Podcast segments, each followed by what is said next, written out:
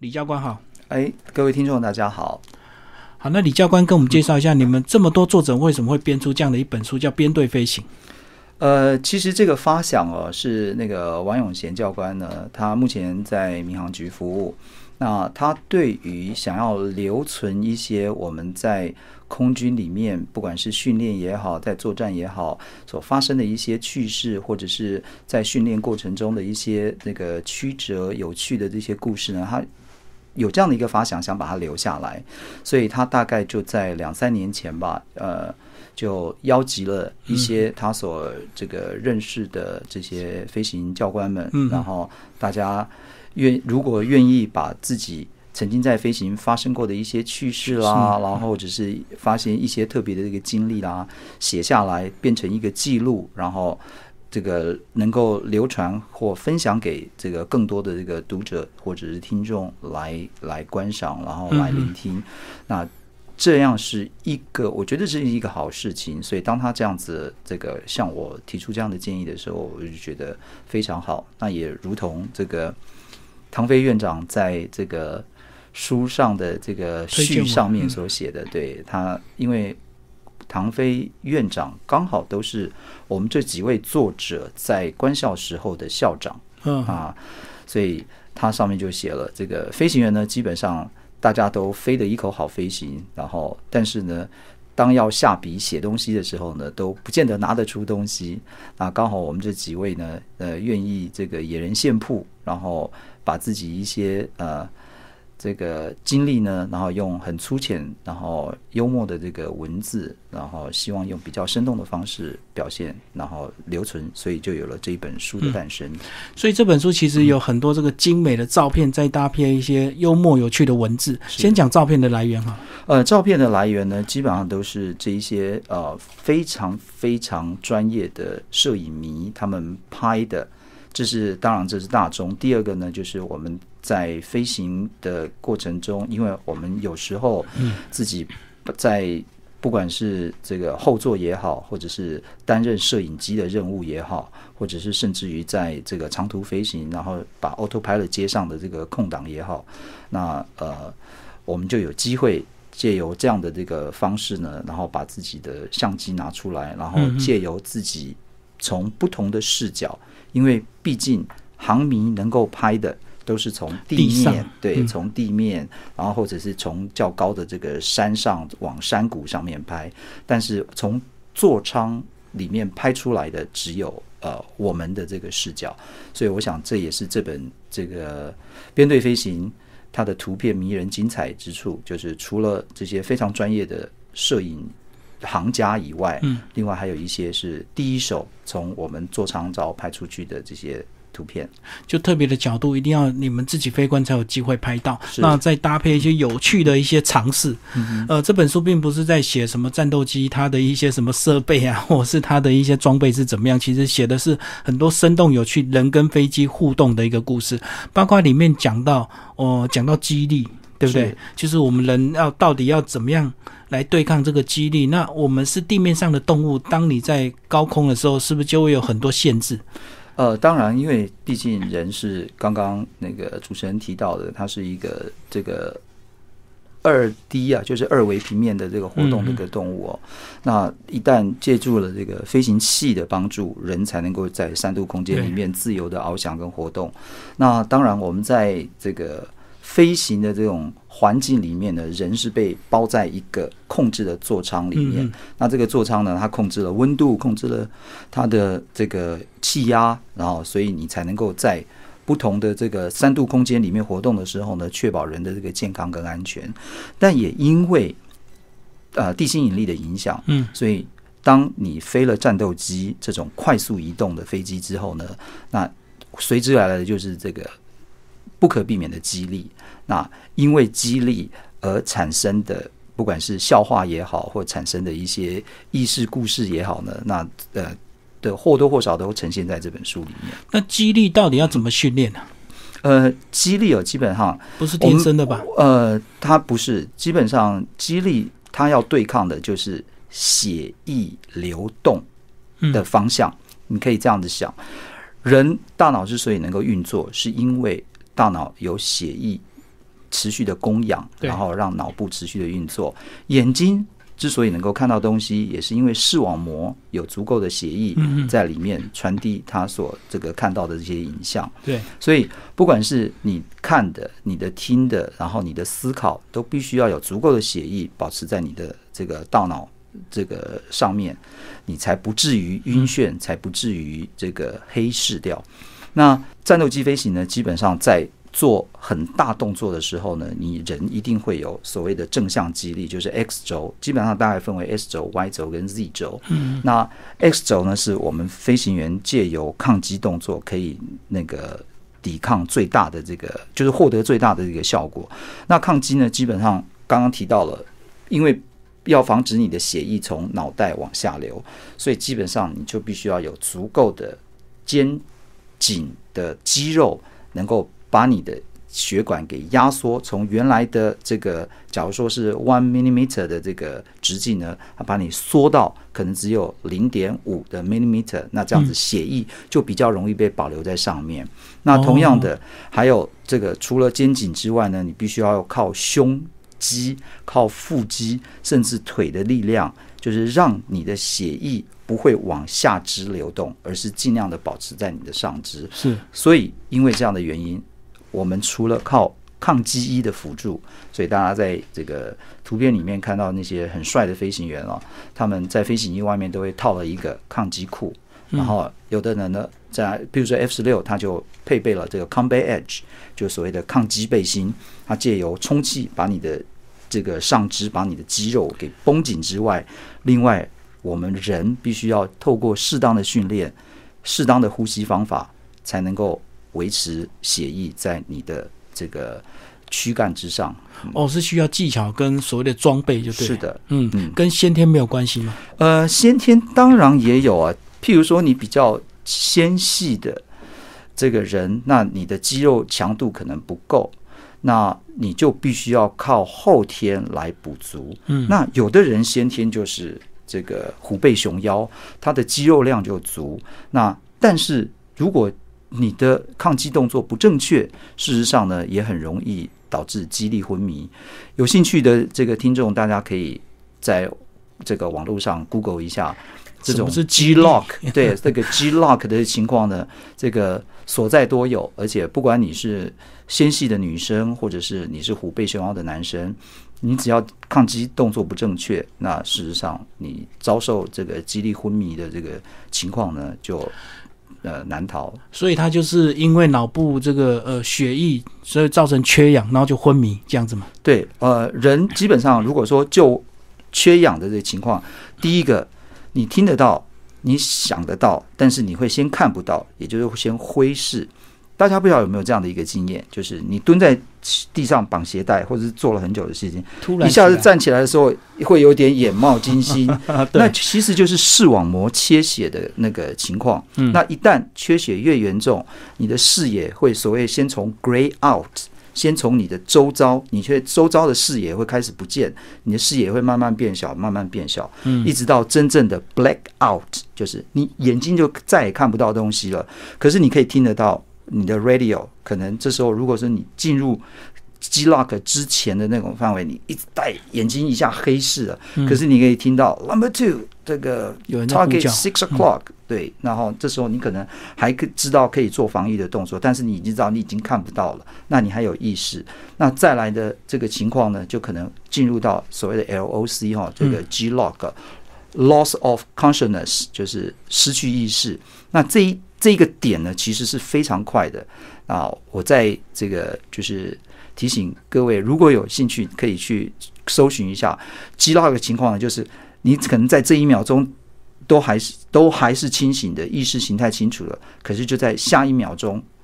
你就忽然整个人就完全这个失去知觉，然后等到醒来之后呢，你会完全忘记刚刚发生了什么事情，然后你也不知道经历了什么事情，你必须要先等一段时间恢复了知觉之后，你才能够再恢复飞机的操控。哦，所以 G lock 也是战斗机飞行员最害怕在一开始起始动作，或者是在后续的战斗动作中发生的事情。因为你只要击 lock 之后呢，飞机就会进入一个不正常或不安全的状态，所以一瞬间就会失事，对不对？因为来不及，呃，一瞬间就会失控。嗯，对，那不一定会失事。哦比如说这个飞机失去了操作，那如果你幸运的这架飞机，假如说并不是在一个很特别极端的动作情况下，那这架飞机可能就会保持它当时的这个姿态继续的、对，然后等到你醒来的时候，哦，你还可以有时间对来得嗯及改正。那如果你是在一个低高度、大速度的情况下，那你的 tolerance 所所谓的这种改进空间呢，就非常的有限。嗯嗯嗯，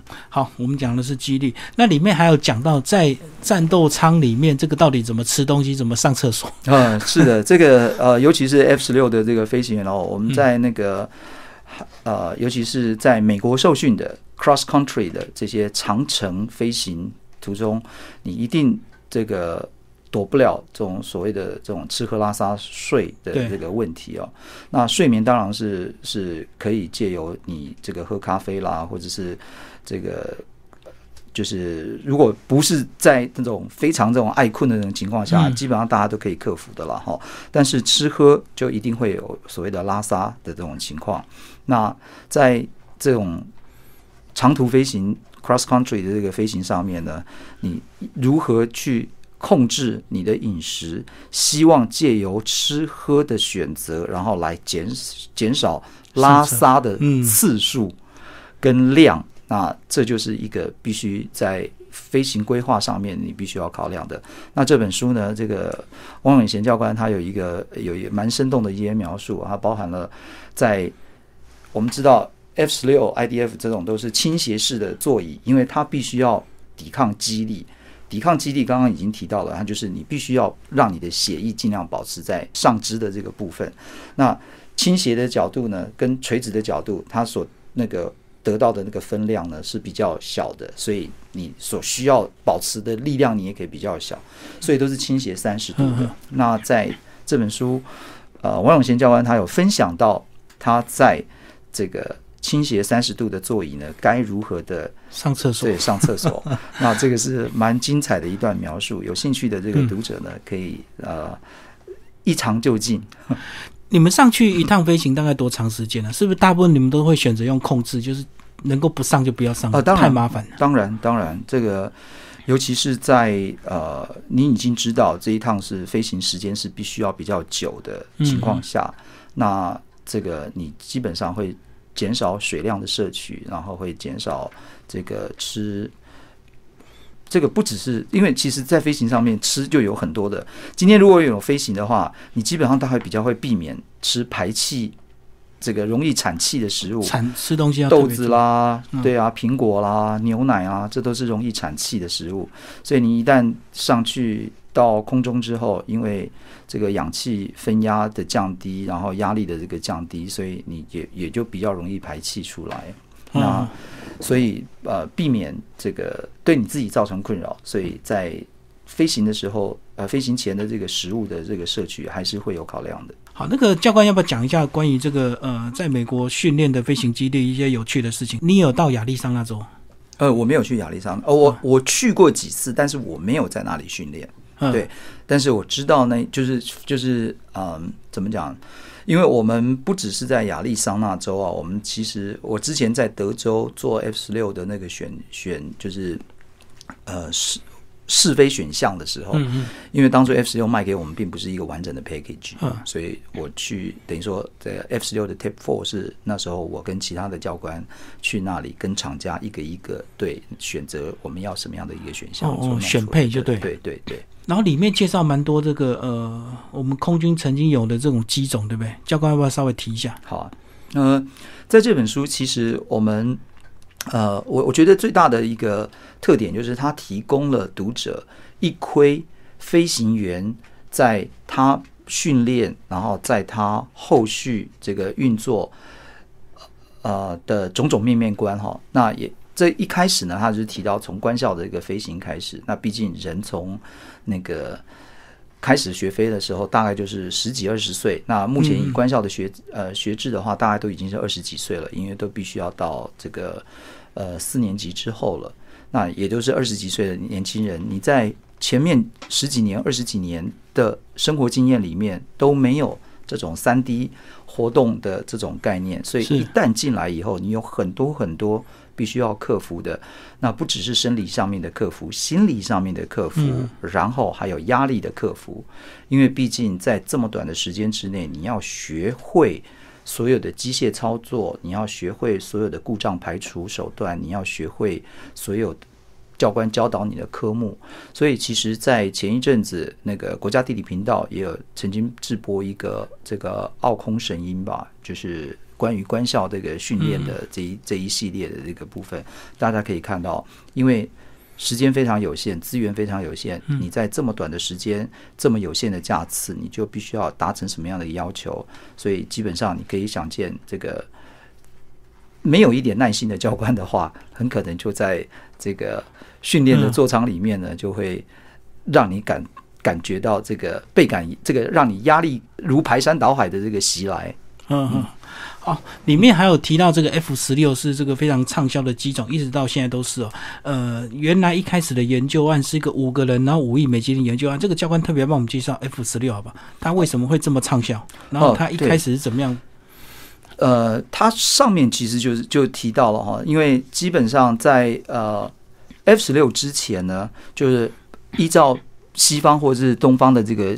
这个分别是不一样的，哦就是所谓的二代机。那到了 F 十六呢，是所谓的三代机，然后之后呢才有三代半到四代，就是现在的 F 三十五啊跟 F 二十二。那在二代机呢，我们想见的就是像 F 五这一种传统的操作的喷射机，嗯，AT 三也都是属于这个二代的。那它没有线传飞控，它没有数位。这个座舱，然后它没有这些呃，就是所谓的这种机身跟机翼的这种 lifting body 这种融合式的这种空气动力布局，所以对于在二代机，我们讲的二代机跟现在我们空军所讲的二代机概念是不一样的哈，就世界上概念的对对是世界上概念的二代机，那就是像 F 五这样子传统的，还是用钢绳，还是用。液压来操作这些传统的这个飞行操作面呢，跟 F 十六是不一样的那种概念。那所以当初 F 十六呢，那基本上这是一个划时代的一个进步。也就是说，大家怎么想说借由人力一比一的机械输入，转而到机呃转而到数位这个，不管是。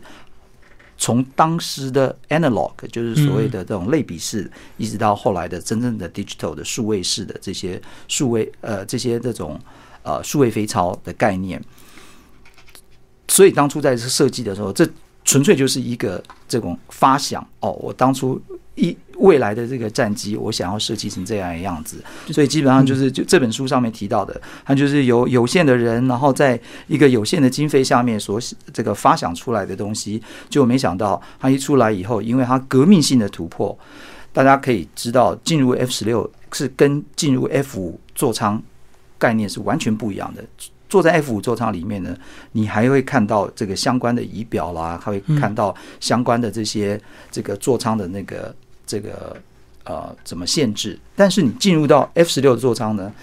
因为是炮型座舱的关系，所以你觉得人整个是浮在整个飞机外面的，它的座舱就几乎到你的腰部了。哦，刚书里没有讲到视野的一个重要性。视野对，就是一个视野的这个视野的不同，然后操作概念的不同。F 五还是老老实实、规规矩矩的在两腿中间，然后用的呢还是传统的钢绳跟这个液压。但是在 F 十六呢，它已经是在你的右边，跟大家在打电动玩具是一样的，它是没有形成完全靠所谓的这个 pressure sensor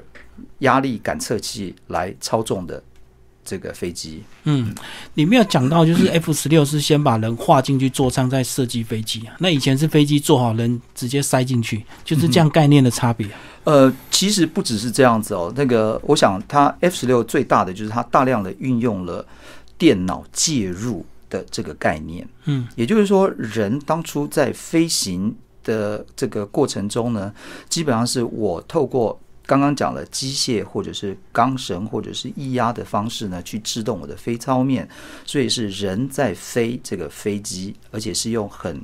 这个直观的这个方式来飞飞机。嗯但是，一旦 F 十六这个这种世代的这个飞机，也就是所谓的三代战机，它就已经是人告诉电脑，我想要这么的飞，然后电脑再依照当时的气动力情况，依照当时的速度，依照当时的给出一个 command，让它的这个飞超面呢做相关的这个操作，然后让你飞机可以飞出它想要的一个东西。嗯可是这个电脑大量运用在这个飞机座舱里，一开始应该会有很多论战，对不对？因为很多人一开始对电脑并不是那么信任。呃，我想所有的东西都是如此，就好像现在大家想到的这个无人驾驶，这也是一直都在论战中，对，到底是不是要允许无人驾驶的这个车子对能够上路？它上路之后，它的所产生的这个 ethnic 就是所谓的道德的这个问题啦、法律的问题啊、责任问题啊，这个其实只要在改朝换代的这种科技变更的这种情况下呢，应该或多或少都会产生。那在当时当然是一个革革革命性的一个创举。电脑的运算速度够不够快？人什么时候可以 override 电脑？嗯，人对，然后这个电脑的判断，它到底有没有这个失误？所以这些都是当时在提出来之后，开发这个系统它所必须要面临的问题。嗯嗯。不过随着不停的这个改良，最后还是会 电脑还是会取代人类。呃，我认为当然是因为它可以做所所有的重复的这个问题、复杂计算的问题，它都可以借由电脑来帮助。那另外一个 F 十六跟其他的二代机比较不一样的，就是这个 F 十六三代机跟其他飞机不一样的，是它气动外形的改变，对，整个空气动力学的改变。大家从 F 十六的正面可以看得出来，嗯它的座舱座舱罩是一颗炮形座舱，然后它的机身呢跟机翼是融合在一起的，嗯也就是像传统的飞机，我们可以看到 F 五它是机身是机身，机翼是机翼，是但是从 F 十六上面呢，它的气动力它已经融合，把机身跟机翼融合在一起。换句话说，它的阻力、它的升力都大大的减少跟大大的提升。再加上，因为 F 十六它本身要让它非常的灵活，嗯，所以它的气动力跟传统的二代机，就是 F 五这一型的这个升力中心呢，跟重心呢是不一样的。那换句话说，它是在一个不稳定的状态，也就是说，你不操控它的时候，它这一架飞机其实是很难去把它摆平的。那不稳定代表什么？代表灵活，嗯稳定代表不灵活。笨重。就跟一辆车子、大巴士，它非常的稳，但是呢，你没有办法让它高速过弯，对。但是，一辆这个跑车呢，它不稳定，它开起来呢是可能很容易甩尾，但是它在高速过弯的时候呢，它就可以这个协助。所以 F 十六就是这样的概念。那这么不稳定的飞机该怎么操作？交由电脑来操作。我懂，它可以这个帮助人类这个进行很多高难度的动作，就对。还有对很复杂的计算，这时候交由它来帮你控制平衡就对了。你不要它，你不需要它做动作的时候，就它来帮你平衡；当你需要它动作的时候，它就会给你所有它能够做出的动作。嗯好，最后教官把这几位作者也帮我们介绍一下吧。好，呃，这本书呢，刚刚已经提到了哈，是由这个王永贤教官他所这个倡议出来的。那他目他之前呢，在我们这个空军里面也是赫赫有名的。基本上他就是在陆克基地呢，呃，实施炸射比赛的时候呢，他得到了呃，曾经得到个人的这个 Top Gun 总冠军。然后此外呢，这个龙世全教官他之前也是。呃，在四十六队，然后跟我一样，曾经担任过这个假想敌这个呃队员的一个角色。那九属台教官呢，他们呃一样是跟这个永贤教官是同学。那在 F 五的部队里面呢，也有非常这个资深跟非常丰富的一个经验。呃，在周立昌教官的部分呢，他也是我们的 F 十六种子教官。那他最特别也最广为人知的就是他曾经是 F 十六 demo，也就是每一次基地开放特技表演的这个飞行员啊。所以借由我们这几个人的这个智慧，然后还有分享呢，可以让大家来看看我们曾经经历过的一些飞行趣事。好，那教官挑几张精彩照片跟我们分享一下。好，首先，当然，这个我在参与 IDF 测试的工作呢，非常多，呃，有非常多的这个时间跟经验哈。所以第一张我当然是会挑这个由我们国家自制的这个 IDF 战机。嗯，那这一张呢，大家可以看到是在国道战备起降的。我相信每一次国道战备起降都引起这个广大航空迷以及国人的关注。嗯嗯，那 IDF 这个战机，因为它的问世，所以才让我们多争取了这个台海军事平衡或者台海空优的一些时间，让我们的居民呢能够享有更好、更安定的生活。嗯嗯，另外一张我要跟这个各位读者推荐的呢，就是这一张在这个低空山谷飞行的照片哦。我想这应该这位是由严继龙先生他所拍摄的。那我想这应该是在加州的 Death Valley，因为他是呃，那是不是这个位置我倒不确定，因为它并没有特别写。不过我们可以看到，不管在英国 England，在那个 Lake District 啊、或者是在这个加州的这个 Death Valley 呢，都有这些军机低空飞行训练的场景。那航空迷呢，都会这个跋山涉水，然后到这些这个很 remote 的人烟稀少的地方呢，然后获取最佳的角度。那大家会想说，为什么我们会这个执行这样的一个训练？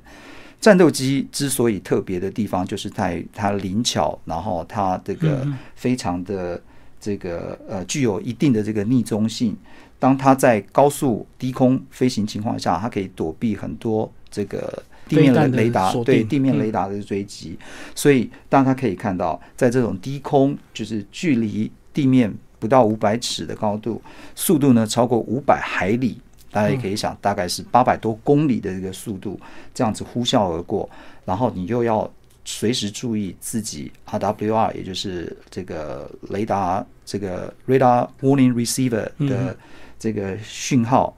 避免被敌锁定，然后实施适当的这个闪避操作。大家可以想到，飞行员在这样的情况下，他的压力跟他多功的能力，所谓说的 multi-function 的这个能力呢，有多强？所以这也是大家为什么会这么羡慕飞行员，会这么敬佩飞行员的原因。哦，所以这个是非常重要的训练科目，对不对？啊低空飞行。对，低空飞，尤其是战斗机嗯嗯嗯嗯，初级因，为高空很容易被锁定。呃，对，高空就 高空对你来讲，你没有那么大的压力嘛。嗯，这么低空，大嘛，我要我要注意我的注意。那个你不是呃，里面你有看到有一篇，它就是这样，fuck。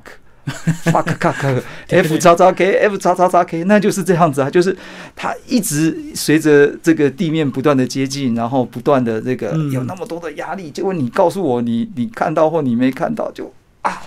就只好放弃这个任务。对对，地形变化太快了，就对。对，这个、嗯而且你你的容错空间很小，就我刚刚讲的，你如果在空高空 G lock 醒来，你还有时间改；对，你在低。空 G lock 撒由那拉。嗯，好，今天非常谢谢我们的呃李文义教官为大家介绍这本书哦，《编队飞行》，然后是由达观出版，谢谢。